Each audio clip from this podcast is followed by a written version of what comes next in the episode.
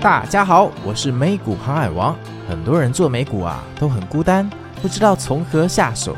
那新的二零二四年，我们换了一首主题曲，有没有觉得听起来朝气蓬勃，想要去冒险呢？我们的美股心法全新上线，陪你航行于美股大海，让我们一起冒险航海，一起成为美股航海王吧！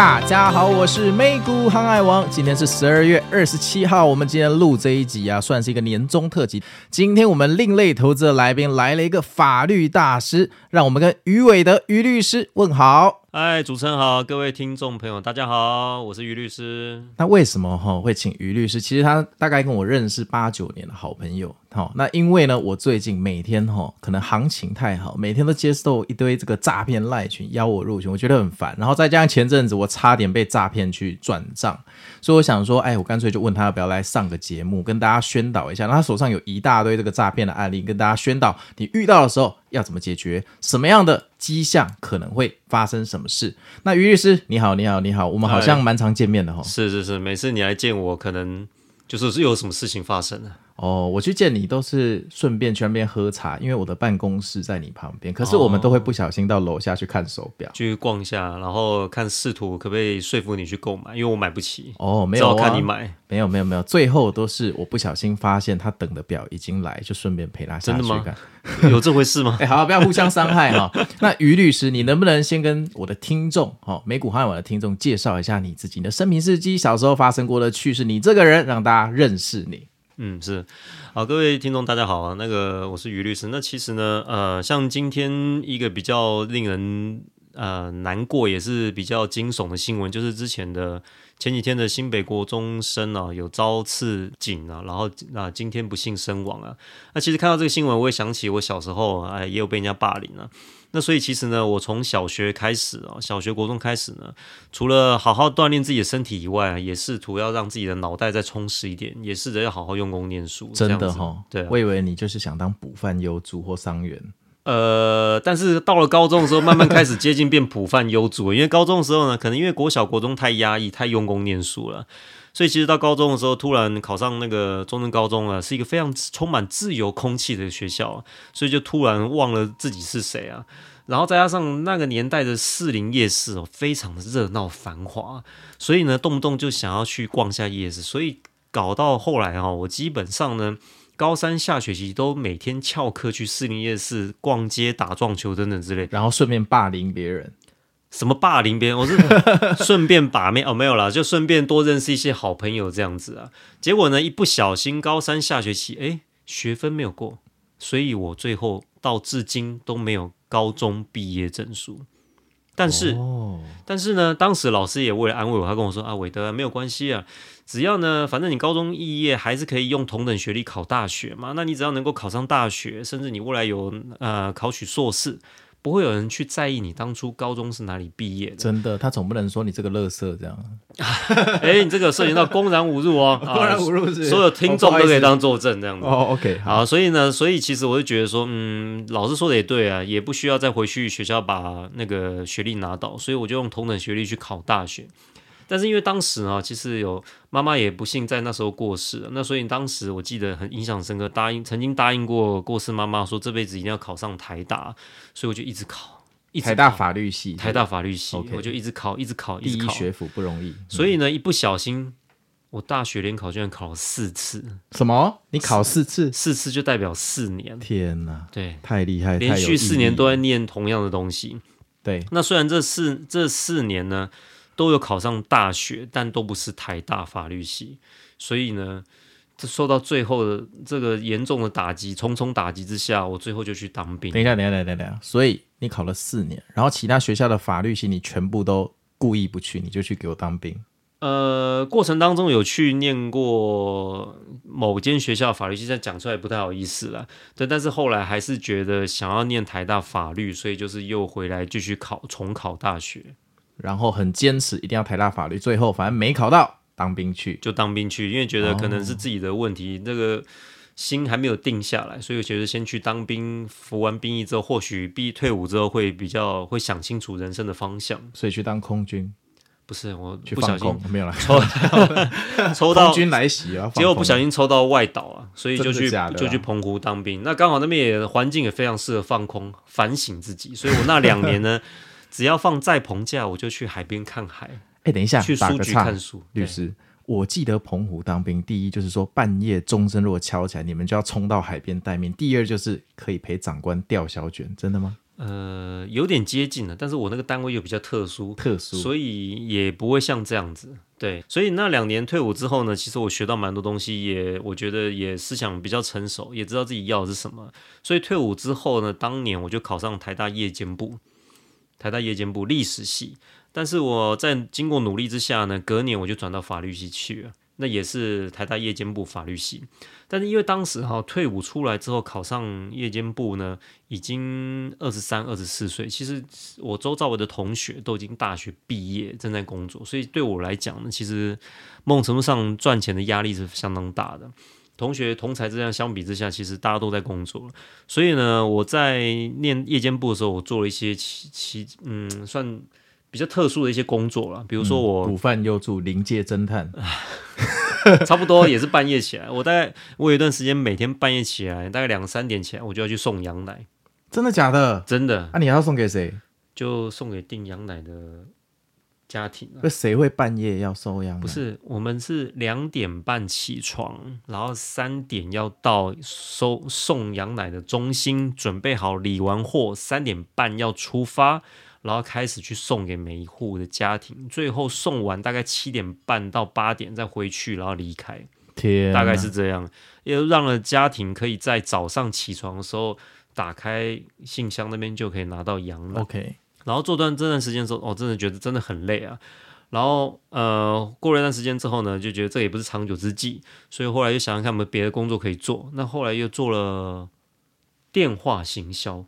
有一段时间，嗯、大家应该知道，现金卡是一件非常红的事情，在台湾社会非常红。嗯嗯嗯。然后那时候就因缘机会，人家介绍我去做了现金卡推销的电话行销专员，也是大概做了，嗯，可能也没有很久，大概一两个月，但是觉得很奇妙，也很有趣。那也练就了我一些呃行销的功夫，讲电话的功夫，讲电话的功夫，对，然后被拒绝的勇气。哦，对对对对。那后来做一做之后呢？觉得这个可能也不是长久之计。那跟当时刚好又有一个朋友要嗯、呃、开饮料店，要把台南的茶引进到台北，引上来到台北。当时跟各位报告，台北一家五十兰都没有，也没有清新，只有、嗯、听起来像是二战时代的台北，只有歇脚亭跟休闲小站的时代。总有清新吧？连清新都没有，都没有，都没有。那是十几年前的，二、哦、快二十年前的事情。OK OK，所以呢，我们就开了饮料店了。那当时开饮料店呢，因为白天都在顾饮料店，那毕竟是自己开的嘛，就很认真。那晚上就去上课，结果顾顾顾顾饮料店顾到最后呢，晚上也没去上课。渐渐的，我突然发现我被恶意了，真的假的啦？Oh my god！我好不容易考到台大夜间部法律系，白天在开饮料店，结果我被恶意。那当时呢，我记得印象这个，我是大二，当时是大二哈，台大夜间部法律系大二。那被恶意之后呢，非常的。惊慌失措啊，有点是是可以用惊恐吓到了。他想说：“哇，我居然在二十五岁那一年，我发现了一件事情。嗯，我只有国中毕业，真的就像看到鬼修女一样。对，我大学 被退学，高中毕业啊，我不是只有国中毕业吗？我的天哪，我二十五岁只有国中毕业。所以后来那时候痛定思痛，好好想想，我给我自己三天的时间，冷静的思考之后，我走想清楚，人生只有两条路。第一个。好好的工作，再也不要念书了。第二个，好好的念书，先暂时不要工作。嗯，对。后来想想呢，这个决定一做下去，大概就是五年的光阴了。所以后来想来想去，想来想去，如果我先好好的冲刺创业，然后如果我做到三十岁了，发现创业不适合我，要再回来念书，可能难上加难了。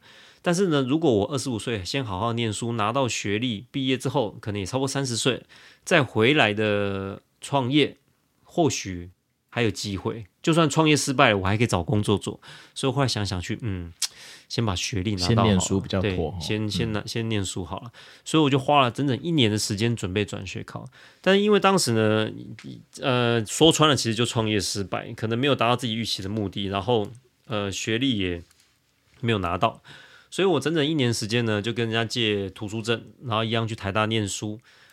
然后窝在台大图书馆里面一年，白天呢就是去旁听老师的课，然后下午呢晚上呢就在图书馆念书，就这样过了一年，也没有钱补习，就这样念念民种、刑种、宪法，印象深刻。一年之后呢，我考上了东吴法律系。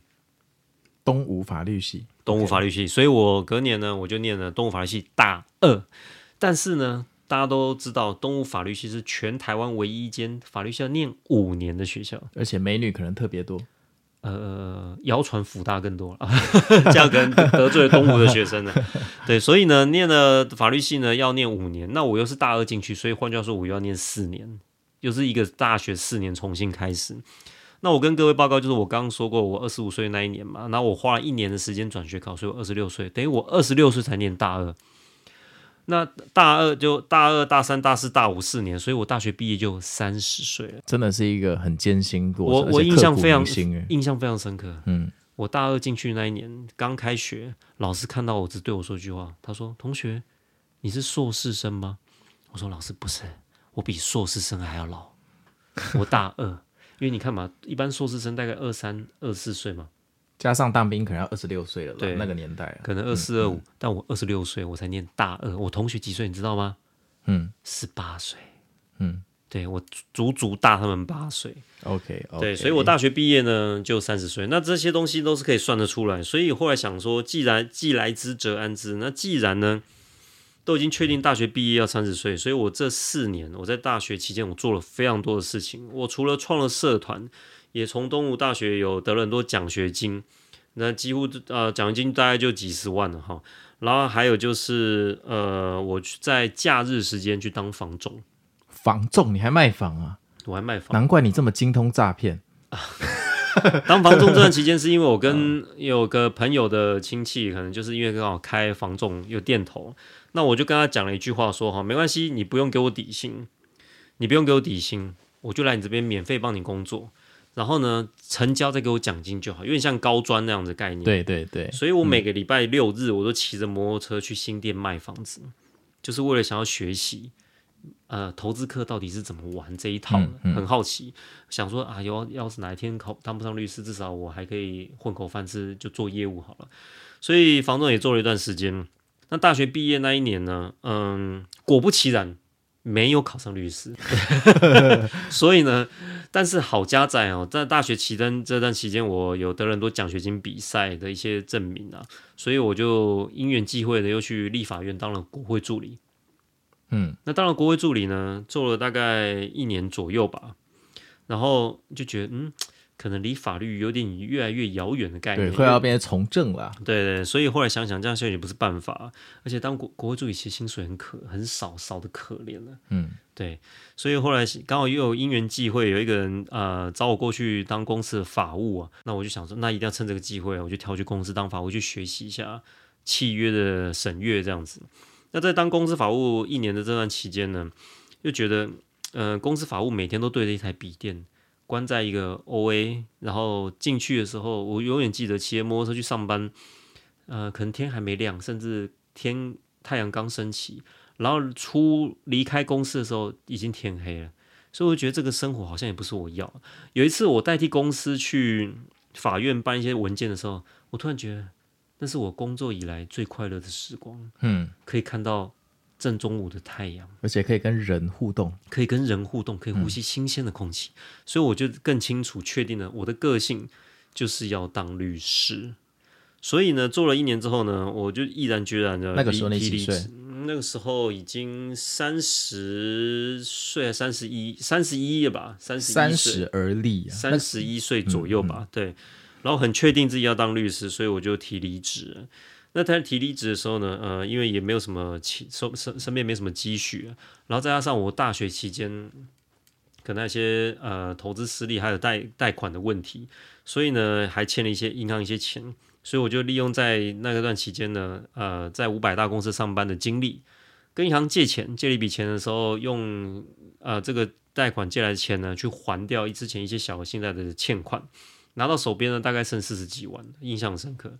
那那时候就给自己下定决心，四十几万算一算，还要养当时的女朋友嘛，所以呢，给自己两两年的机会，如果没有考上，我就告诉我自己，考不上，我就去做业务还钱。就不要再想这辈子不要再也不要碰法律，我就给自己两次的机会。那跟银行借钱借了七十万，我觉得嗯，七十万嘛，应该还得起了哈，这一辈子应该还得起。对，所以我就是等于是跟未来的自己借钱，然后去赌一把人生最后一次一搏啊，最后一搏。第一次没考上，好家在；第二次终于考上律师，就这样就开启了我的律师生涯，然后就开业到现在。也没那么夸张了，刚开始还是要实习，然后可能受雇一段一小段时间，然后学习一下，后来就自己出来开业。所以我整个律师的职业生涯大概十年、十一年左右了。对，没关系，反正我就知道你现在律师事务所楼下有在卖劳力士。对，那你你更熟吧？那是你比较清楚。然后也因为呃做律师这十年来左右呢，因为其实有试着想要去凸显自己跟别人不一样的地方。那这时候又有一些因缘际会的关系，也认识很多警察好朋友，然后慢慢的就不知不觉的从一个分局到两个分局，到现在全台北市总共十四个分局的法律顾问都是我，对，所以我目前是台北市十四个分局的呃法律顾问，然后还有新北市警察局的法律顾问，还有航空警察局的法律顾问，还有基隆港务警察总队的法律顾问。那到最近呢，今天录影录音的这这个时刻呢，也接获了警政署的法律顾问的聘请。嗯，听起来就是以后我要是车停在红线被开单，可以请你帮忙处理。绝对没有用，好，麻烦你自己缴钱好吗？OK，我们这种奉公守法的好国民，对不对？是。所以，但是也因为是法律顾问的关系呢，所以慢慢的也会处理很多的刑事案件。所以这十年来，尤其是诈骗，尤其是诈骗，尤其是诈骗。我觉得台湾社会啊，最近这这几年来很奇妙，什么案件类型最多？你知道吗？一诈骗，二离婚，真的。而且我还要补充一下，台湾什么都不缺，就是诈骗的赖群。超级多，超级有够多，我自己都差点被骗，拉我进去。你绩效是不是不好？要不要推荐股票给你？我都想说，你要不要来听一下美股航海王？我最近在 推广。你你没有跟他讲，你知不知道我是谁啊？我是航海王哎、欸。他可能会以为我是诈骗，对对，他可能 他反而会觉得你是诈骗他这样子。好啦，那于律师，我们进入正题啊。那今天第一个要跟我们分享的案例，可不可以跟大家说一下？好的，因为其实现在目前书上的诈骗真的太多太多。那我先讲一个最常发生的事情，最常发生的、最常遇到的诈骗案件就是人头账户。人头账户，人头账户。比如说呢，呃，以前是那种小广告，那现在可能晋升到 FB 一页式广告。比如说你要找工作或者走投无路啊，发现说，哎，我只要有有个工作机会就好了。那这个时候呢，他就跟你说，OK，那你来我们公司上班，你总是要提供账户给我吧？嗯、呃，我要。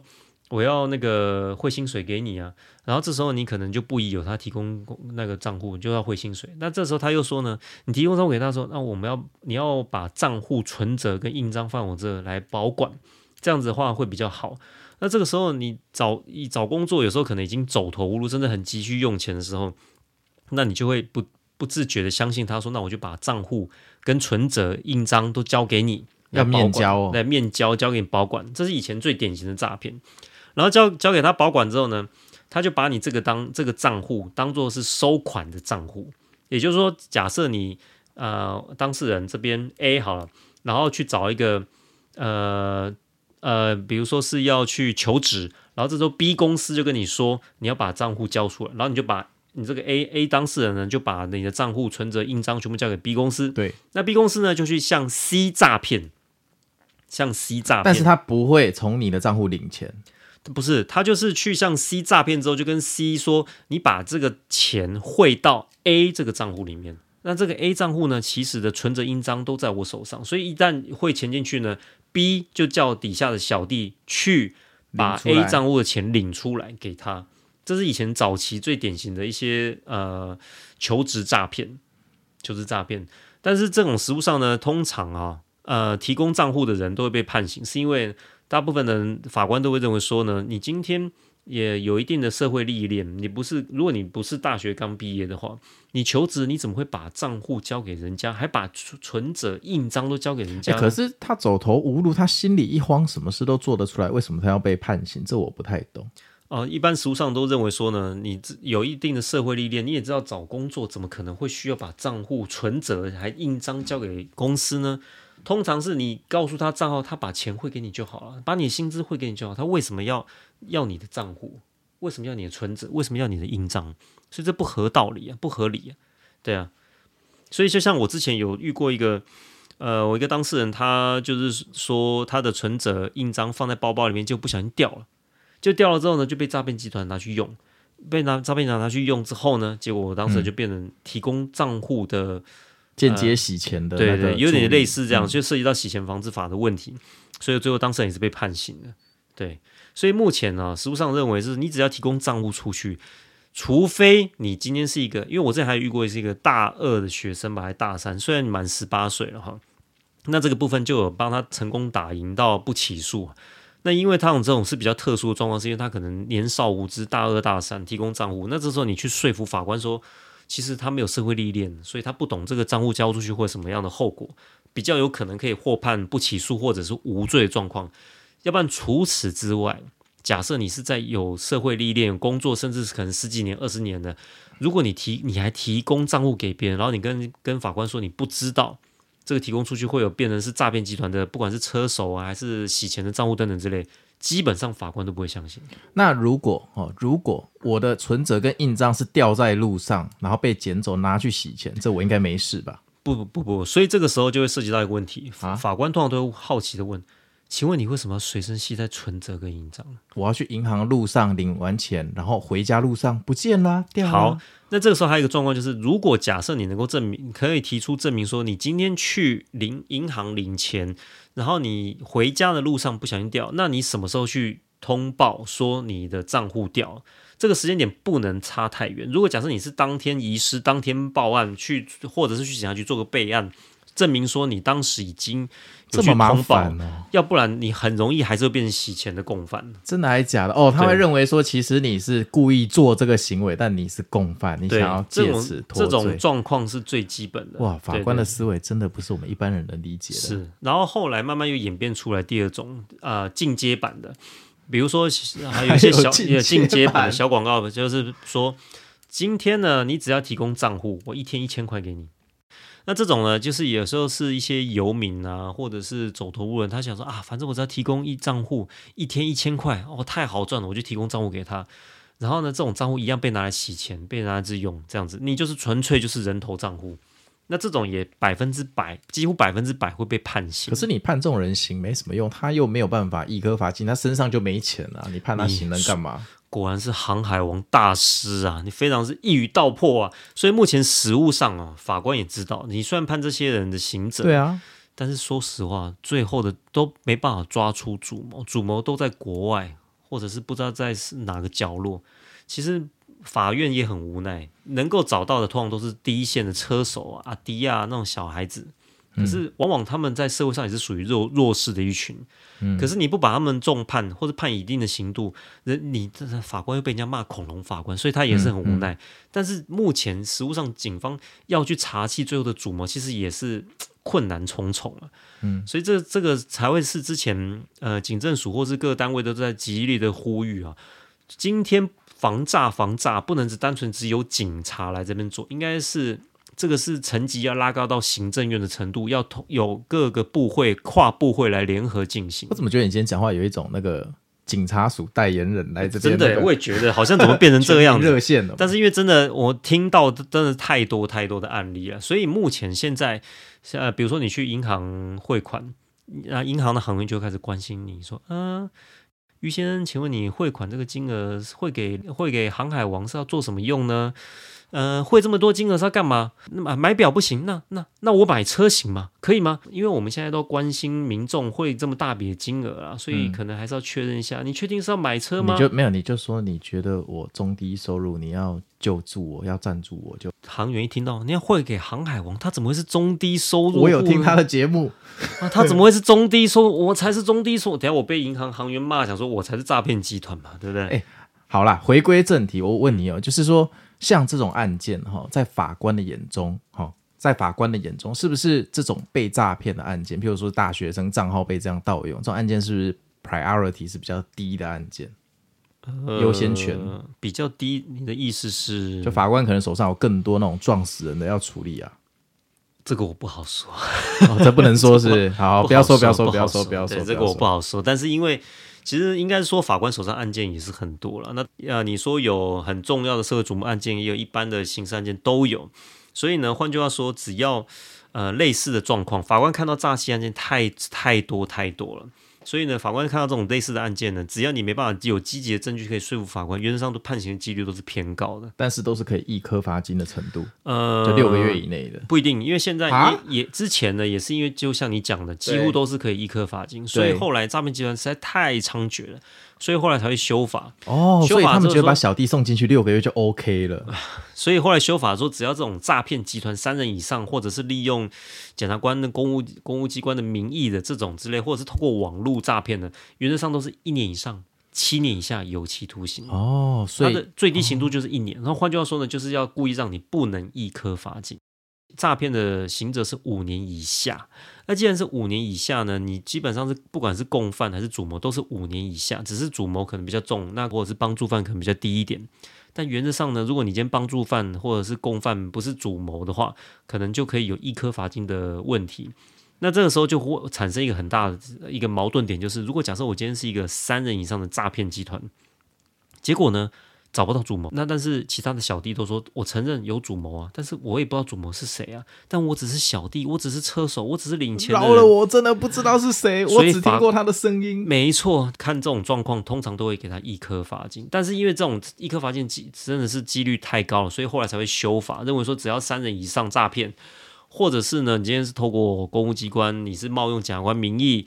或者是你是用网络行销来诈骗等等之类的，都是一年起跳，不能不能让你一颗罚金。了解，好啊。那接下来呢？刚刚那个是哦，早期的基本基本型的，对对对，用这个你求职的名义，看准你找不到工作，水深火热的时候，下一个能不能讲讲投资群组？这个大家就很有感了。好，后来呢？哇，这诈骗集团呢，真的是道高一尺，魔高一丈了。然后后来啊，我刚刚讲这种基本的。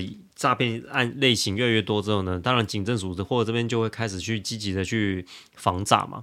那后来诈骗集团知道说，诶，这招行不通了，开始不会有人为了要求职把账户提供出来之后呢，他就开始用了换另一种方式说，诶，我们今天来说服你投资理财，为什么呢？因为大家最喜欢投资，再加上这一两年台湾股市又要拼万八了，天呐，太恐怖了，真的真的、哦、真的，我永远印象超级深刻，大概。两年前还三年前，就疫情刚开始的时候，那时候九千多点吧。那时候要上看一万二的时候，大家都说疯了，什么上看一万二？哇，怎么可能呢、啊？至少这台股很久很久几十年前，我们爸爸辈的那一代上看一万二之后就跌到两千点，两千多点了。对，嗯、所以上看一万二之后，大家都觉得上完一万二之后就差不多了，顶了，要跌了。谁会知道，在一两年之内，从一万二。居然到一万七千多点，我没我没记错吧？航海王大师、嗯、没有错，没有错，对，对嗯、真的太夸张了。所以呢，也因为拜这几年的台股的起飞所致，大家股民都跟疯了一样，都要去投资股票。所以呢，诈骗集团看准时机，利用这个方式来进行诈骗。诈骗集团真的是随波逐流，顺势而为耶，他们根本就是。站对风口，猪都会飞啊！有听过这句话，对不对？所以呢，诈骗集团抓现发现这个契机啊，赚钱的好时机哈。所以呢，他们就说：“哎，那要不然这样好了，我今天用 Line 或者是用 YouTube 频道等等之类的，我就是不断的去买广告，因为 YouTube 广告，你今天花钱去买广告，太 YouTube 欢迎你啊！你是捧着钱给给 YouTube，所以呢，今天。”在 YouTube 下广告太容易，那诈骗集团这个时候呢，很简单，我就去截取一些有名名人的画面，不管是采访的画面啊，或者是什么照片啊，或者影片，把它剪接，剪接之后呢，就说，哎，呃，我就是某某某谁谁谁啊，那因为投资让我赚了很多钱啊，等等之类的，回馈社会，啊、呃，我要回馈社会，所以我现在成立一个群组，然后大家欢迎来投资我们，加入群组，我们一起让。台股起飞上万八这样子之类的。好，所以呢，这时候就很多人加入赖的群组了。顺便补充一下，我们美股航海王的赖群加入的唯一方式就是私讯我们哈，我们绝对不会打广告叫你入群。好，你继续。太厉害了，感谢感谢。好，好那呃，因为加入赖群之后，通常呢，他都会先报你几支名牌，或者是给你一点甜头吃，让你觉得你真的赚到钱。对，因为我之前有问过一些被害人，他们都说，嗯，这种赖诈骗集团的。呃，赖群主的方式啊，他们都是先这样，先报你几支名牌，让你信以为真，顺利有赚到钱。然后后来呢，他们就跟你说，你可能要用一些虚拟的 App 等等之类的。那你要投资，投资之后呢，他就让你的 App 上面是看到说，哎，你赚的钱越来越多，可能赚了好几百万之类的。真的假的？几百万了？对，但是这个呢，跟你还会跟你说，你要拿现金出来去把它买回来。假设我这个 App 里面让你赚到一千万好了，那他就跟你说，你必须要拿出五百万出来，你才能去拿到这一千万，你就要把先五百万汇过去。反正他就无所不用其极，用尽各种话术告诉你，叫你先拿钱出来。这时候呢，就注意到一点，你要先去设想一个问题：为什么这种好康的事情会落在我头上？嗯，白吃的午餐呢？对，所以呢，要先冷静的想一想。好，那很多人就受骗上当，想说啊，反正我只要拿五百万就可以拿到一千万，哇，翻倍，这太好赚了吧？甚至他们更夸张，说你只要拿一百万就赚到一千万，太好赚了吧？那我为什么不拿呢？何乐不为？才一百万而已。他都就这样一不小心、一不小心、一步一步一步的受骗上当，到最后发现你就你已经赔了上千万，被骗上千万，这真的太扯了。这个用脑袋想就知道，如果这么好的事情，大家干嘛还投资股票啊？对啊，是啊，这种就跟爱情诈骗一样，这种以以前也很常听到，比如说你在脸书上认识到一个国外的男子，然后都跟你说哦，我是无国界的医生呢，等等之类的，然后呢，我现在急需用钱啊，或怎么样，然后麻烦你要汇款过来，只要汇个美金，可能一千块这样就 OK 了。然后这时候你就看啊，平常都叫我老婆的人，我这时候看到他，我就想要哦，OK OK，好吧，那我就汇过去。这种诈骗，反正任何的诈骗，他都是用尽各种的话术，要你从口袋掏出钱来。所以我只要不掏出来，基本上就没事。对，原则上就是没事。不管任何爱情诈骗、投资诈骗，呃，或者是虚拟币诈骗，或者是呃买卖。买卖纠纷的诈骗，都是最后的目的要你从口袋掏出钱来，或者是恐吓诈骗等等之类的。还有虚拟币诈骗的是什么？虚拟币诈骗也是一样啊，也是说你可以投资虚拟货币啊，然后让你有赚钱的，看起来让你赚钱，然后呢就跟你说你要这个虚拟货币呢，呃，比如说狗狗币好了啊，狗狗币让你赚到钱了，有听过狗狗币吗？当然，嗯，然后狗狗币赚到钱呢，那你赚到一千万了，那你可能要拿一百万出来把它买回去。你就可以买到一千万的债权之类的，结果最后净亏损是一百万。没错，对，所以任何诈骗 万变不离其宗，就是要从你口袋掏出钱来。对，所以呢，大家不要轻易的从口袋掏出实质的金钱，基本上就没有问题。那这种案件判起来，最后都怎么判呢？刚刚你说的这种，其实这种不管怎么样，最后诈骗呢？到最后都是一样啊，因为根据刑法的规定，就是因为我刚刚讲了，呃，因为有太多的诈骗集团呢，所以呢，只要涉及到三人以上的诈骗呢，他们这个时候呢就会认定说是构成诈骗集团，那就会以最低刑度一年以上七年以下有期徒刑来论断，这样子。那钱拿得回来吗？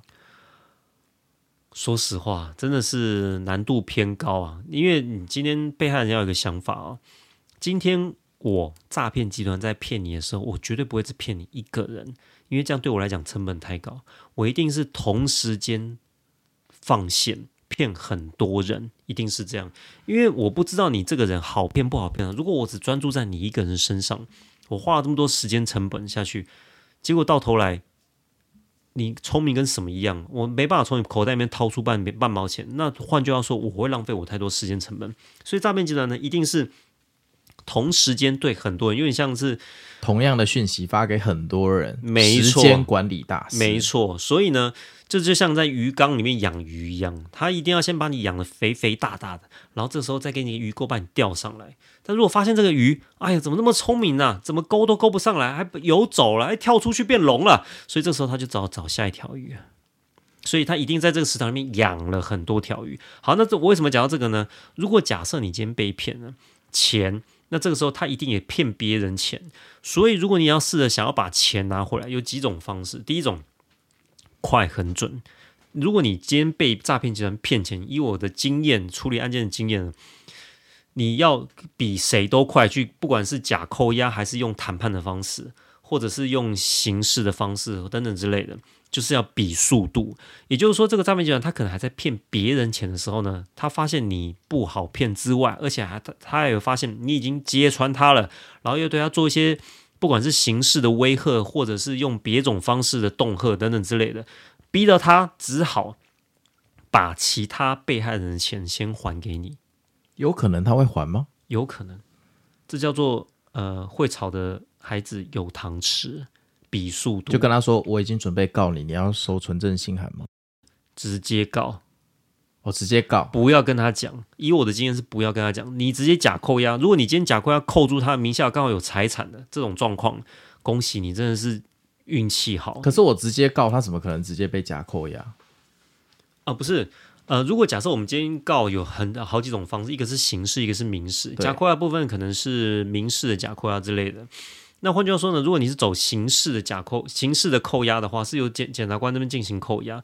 那检察官扣押之后呢，因为他检察官必须去厘清说这个被扣押的金额的被害人到底是谁，他所以基本上也有可能是属于犯罪所得的一环。那也也就是说呢，可能是属于没收，或者是最后确定犯那个被害人是谁，然后最后发还等等之类的。那换句话说，只是我是透过检察官那边扣押的话，他走的程序会很久，会很久，会要厘清了。会很久，对，要必须要整个案子终结之后才会发还给被害人。那这时候呢，站在检察官立场，他如果找了一大堆被害人，那最后发还怎么发还？可能按比例发还，那你能够拿到可能只是九牛一毛一毛而已。所以我通常建议，一旦这种案件发生了，赶快先进行民事的假扣押。民事的假扣押呢，是由呃个人这边自己去发动民事的假扣押。民事假扣押一旦说服法院。可以去扣押对方财产之后呢，这个时候就是用谈判的方式，可以先拿回多少钱，就拿尽量拿回来。为什么呢？因为民事的假扣押是可以撤回的，是可以撤回的。换句话说呢，只要双方和解了，你民事假扣押就撤回之后，对他来讲也没有没有什么太大的损害。所以呢，就你的钱还回去，他可以继续骗别人。嗯、呃，对吧，我不好说，我不好说，应该就是这个意思。但是呢，嗯、应该是说呢，站在被害人的立场。只要你发现你被钱被人家骗了，就是要赶快比速度，比速度，就是、就是民事扣押可以照顾到自己的钱，但刑事扣押可以照顾到所有的被害者，所以要更久，所以把自己的钱拿回来，自己安心就好了。他之后怎么做就不干我们的事，也可以这样解读。翻译完毕，对，哦、嗯，是好啊。那接下来的案例哈，听说跟交朋友有关系，这个呢也是我处理过的一个案件了，因为我当事人他可能在那种。类似 Tinder、Bumble 包养网上面 有这种网站啊？有有有，当事人他好，我印象中他好像是在包养网上面认识到呃这个这个女子啊，然后认识完之后呢，可能就私下约出来见面啊、聊天之类的。那当然，照当事人的立场，可能都是以交往为前提，甚至是以同居或者是结婚为前提在在认识感情、爱情、感情对。嗯但女女方呢，就会开始慢慢的，就比如说用一些话术跟你说，嗯、呃，我妈妈生重病要开刀，你可以先汇给我二十万吗？嗯、或者是，嗯、呃，我最近要补习，我最近要补习，需要十万，或者是，嗯、呃，我的弟弟可能刚好出车祸，又需要个三十万住院，嗯，嗯，住院了。所以呢，我的当事人不宜有他，在爱情面前，一切如粪土。钱也是，所以呢，就一直汇汇了好几百万，真的还假的？连个嘴都真实案件，真实啊，汇了几百万，连嘴都没亲到，真的还假的？你会你会你会剪进去吗？可以剪掉，对对，所以呃，汇了几百万，只有牵手，只有牵手。哦，OK，哎，可能稍微礼貌性的拥抱，就这样而已，什么事都没发生，对。汇了好几百万，然后就告对方诈欺，告对方诈欺的时候才发现，原来背后有高人指点啊！啊、哦，原来这是一个诈骗集团啊！对，那换句话说呢，原来他今天诈骗集团的成员只是他下面的酒店妹去包养网上面找人，找一些被害人。哦，你说诈骗集团找酒店妹兼差去包养网上面钓那种有钱但是内心寂寞的人？对。天，然后就用各种话术。那这个话术呢，只不过是把那种酒店扣客的话术改成包邮网上面的寂寞芳心话术。反正不管任何哪一种话术，就是要你掏钱出来。那当然呢，他们出庭的时候，我印象深刻啊。被告也是讲说，我们是真心交往的，而且被告有出庭是是？有啊，他是他说他这些都是。告诉人也就是被害人愿意心甘情愿送我的这些是礼物，我并没有骗他啊。只是后来发现不适合，结果对啊，只是不适合，说我们没有在一起而已啊。那当然，我们的立场也是说这就是诈骗，因为呢，我们从头到尾就是摆明了我们就是要交往，结果你从头到尾没有交往也就算了，你连个小手也不牵，而且你根本就是从头到尾都要一直给我们画一些美好的未来，可能说未来会结婚呢、啊，会怎样会怎样怎样，人又常常消失，对，你就消失，还是要去酒店上班吗？只要付个钱。嗯人就消失了，只要十万汇过去，谢谢再联络。哦，不是，等到我因为他要准备去收别人的款项，等到我需要用钱的时候，我又自动再出现这样子。对，对，所以我觉得我刚刚跟各位听听众提醒了，诈骗集团呢，就是用尽各种话术，要从你口袋中掏出钱，创造各种对他有利的情境。让你抵挡不住，就是要从你口袋掏钱。没错，所以呢，其实都是从人性的弱点出发。如果今天你渴望爱情，他就从爱情出发；如果你在意亲情，他就会伪装成你小孩子被绑架的角度出发；如果你今天希望一夜致富，他就是从你贪念出发。所以，不管任何一种诈骗，就是用尽各种手段。从你口袋掏出钱。老师，我有问题。那这个是不是在太平盛世的时候比较容易出现？譬如说，二零二零年三月股票在熔断的时候，如果那个酒店没跟他说：“我最近要住院，我弟弟要住院，给我钱。”那说不定当事人跟他说：“我最近股票熔断断头，你要不要借我钱？我欠我欠券商钱。”不会，因为 因为这种状况在那种时候呢，我相信当事人他也不会上包用网站，他自己筹钱都来不及了，他们还找这种网上网的网站呢。哦、所以其实这种时候都是经济在膨胀、资产在膨胀的时候容易发生。讲白就是钱太多了，哎，游资太多。每个人手上都很太有钱，都去看劳力士的手表的时候，都像航海文这样开始寻找目标的时候。嗯、没有，我在养猫，我现在每天都帮它铲大便。你刚刚有跟它合照，你不是说它很萌吗？你要不要养一只？你的猫超级可爱，我都想要买一只。你刚刚还跟它自拍耶？对啊，你可以介绍我一下吗？我真的觉得太可爱，太可爱。它是真的很可爱啊，就是有时候清大便的时候都超想把铲子丢过去。我没有看过这么可爱、这么萌的猫，真的是蛮可爱的。我对它也算是一见钟情。嗯，像我这种爱狗人士，我看到你的猫，我都忍不住把它抱起来。猫跟狗是可以和平相处。哎，怎么扯到这里嘞？欸、下一个案件，下一个案件，今天最后一个压轴的案件有没有？好的，因为先呃也讲一个跟。航海王的听众也最有切身关系的，就是常常会有一些人呢，比如说你加入一些群组之后，他就跟你说：“哎，我们除了有所谓的标股群组之外呢，还会有所谓的领取标股，也就是有哎、欸，我常看到这个、嗯、叫我去领取标股，然后叫我缴多少钱？呃，你现在抽，恭喜你那个航航海王先生，你现在抽中了股票了，那你要抽中这三十张的股票呢，你要缴那股票中签的费用，然后你才可以套套利获现等等之类。”套现获利啊，才可以套现获利等等之类的。所以这个时候呢，就曾经有个有一个男子呢，他就要去农会提款了。然后去提款的时候，因为他在提好几百万，结果后来农会的行员起疑了，就通报警方。警方去的时候就说啊，怎么会领五百万呢？这个男子跟警方讲说啊，因为我加入群组抽中股票，那这边的人跟我说哈，啊，股票里面人跟我说，只要能够缴五百五十万的。中签款，我就可以领回一千多万的股票，相当于股票的金额啊。所以呢，这个时候他才需要去领五百五十万的现金啊。那这时候警方就跟他说：“先生，你被骗了，真的百分之百，请相信我们警方好吗？”然后这个这个这名男子呢，想说：“嗯，我还是听警察的好，好了好了。”所以呢，就跟诈骗集团车手约好，他就拿了五百五十万的假钞过去，准备要去给这个车手啊。然后警方在附近埋伏，假钞是警察给他的，呃，因为他一般人拿不到假钞啊。也是啦哈。好，然后准备要去交付现金的时候呢，这个时候呢，通常现在诈骗集团也很专业，他们要出现的时候都西装笔挺，带着呃有名牌吊饰，然后给你看，说我是某某投资公司的那个专员或者是经理，都给你看哦，这些都做得出来，太容易，都穿着西装笔挺。然后他一，然后一跟那个这这名男子坐下来在谈的时候，警方立刻冲上去逮逮捕这个犯嫌。然后最后全案以诈欺洗钱防治法送办。那所以要跟大家讲啊，其实基本上呢，不管用任何的方式啊啊，其实说穿了，诈骗集团就是要想尽办法从你口袋中掏出钱来。所以如果各位听众啊，不管是加入呃任何群组啊，或者是在 YouTube 上面点击任何的广告，你要加入任何群组，或者是点击任何广告等等之类的，都可以。反正不管怎么样，要切记，只要叫你从口袋中掏出钱来，就是诈骗。不要转账，不要领钱，基本上你就没事。没错，对。那当然，如果你要减少更低的风险，那也是欢迎各位的听众好朋友。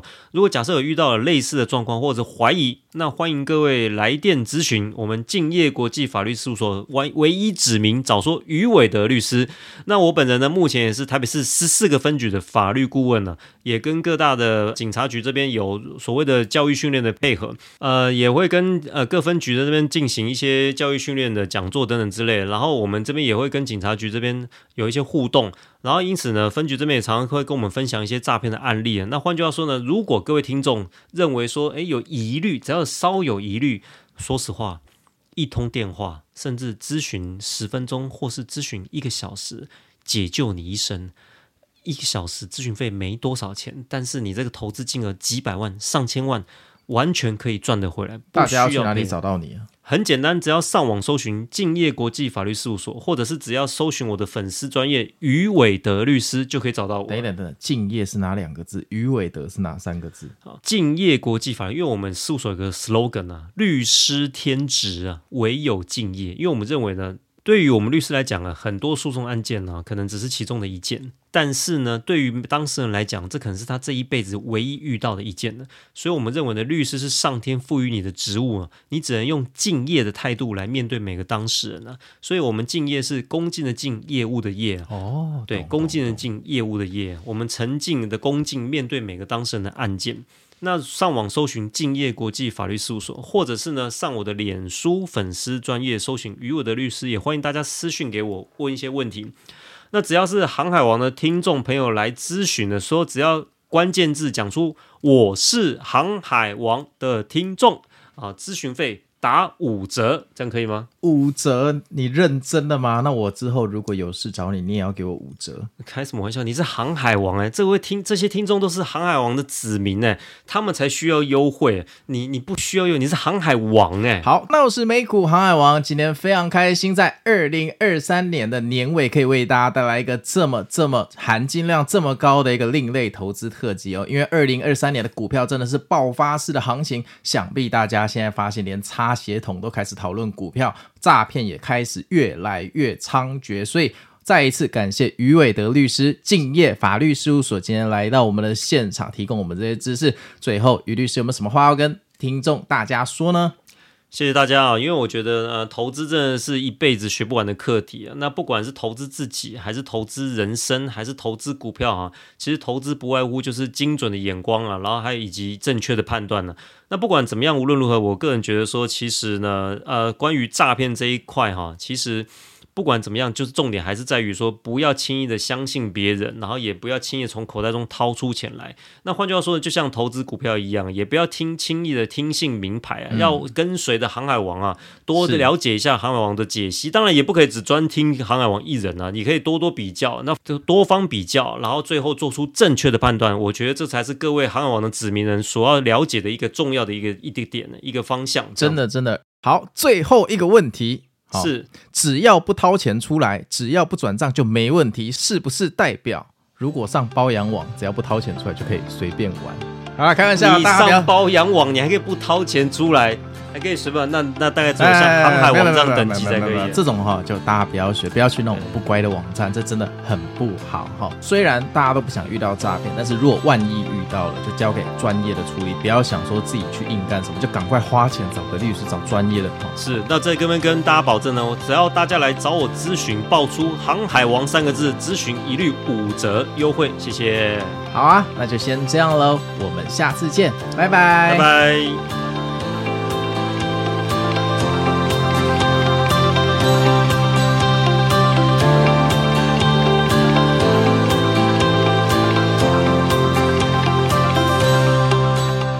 大家好，我是美股航海王，我又回来了。今天的主题曲是我们全新的主题曲，准备要在二零二四年哦，陪伴大家走过重要的一年。这个主题曲啊，我整整花了八个小时哦，录了二十几次，真的我很喜欢它，我觉得很有航海希望的感觉。今天呢，是我们二零二三年最后一个美股新法，也是最后一个免费的美股新法。二零二三年，我们过了很多崎岖痛苦的生活，而事实上，很多的听众朋友跟我从六月看盘到现在，我们足足培养了七个月晚上时间的感情，非常感谢一路有你们在此，非常非常感谢哦，我的成就感啊，真的是抓好抓到满哈，非常开心，觉得帮助到各位也很开心。正如一部电影所说的哈，一场比赛，一场表演，如果没有观众，表演者在台上自爽也没有任何的屁用，而因为有你们，我们的节目才能这个持续下去。在这个关头呢，我想提供大家几个方向。首先是今年二月标普在跌落神坛的时候，你有没有趁机进场？如果有，如果没有，你当下是为了什么做决定呢？接下来呢，五月二十四号 NVDA 展开今天行情的时候，你有没有抛除恐惧，勇敢进场呢？如果有跟没有，又是为了什么呢？到了七八月涨到高点的时候，你是在做 rebalancing 还是贪婪的进场追高加码呢？如果是加码的话，八月、九月、十月股市暴跌的时候，你有没有乖乖的躲山洞？还是那个时候你不小心把市场的钱赚来的钱全部缴回去，整年白做工呢？最后的最后，十一月一号今天反转的时候，你有没有跟着我的美股航海日志抓到最后一波疯牛行情呢？这些问题只有你自己能回答。如果你没有写航海日记的习惯，你就用我的日志来回顾吧。那在最后的最后，祝大家二零二四年跨年愉快。而明年呢，元旦就是下礼拜一，一月一号，我请来一个重量级的来宾，打算在一年的第一天，就把降息的路径、通膨的预期，还有股市二零二四的展望一次给你讲完哦。如果你是预计要付费订阅的朋友，一定不能错过非常含金量高到爆炸的一集。无论你们有没有订阅我的频道。美股航海王的听众跟赖群的伙伴，我们永远都是船上的一家人。那就先这样喽，我们明天见吧，拜拜。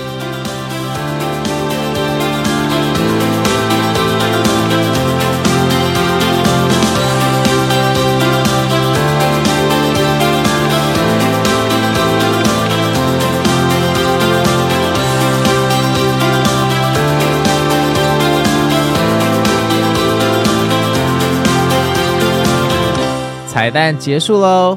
二零二四年，我们也一起航海吧，拜拜。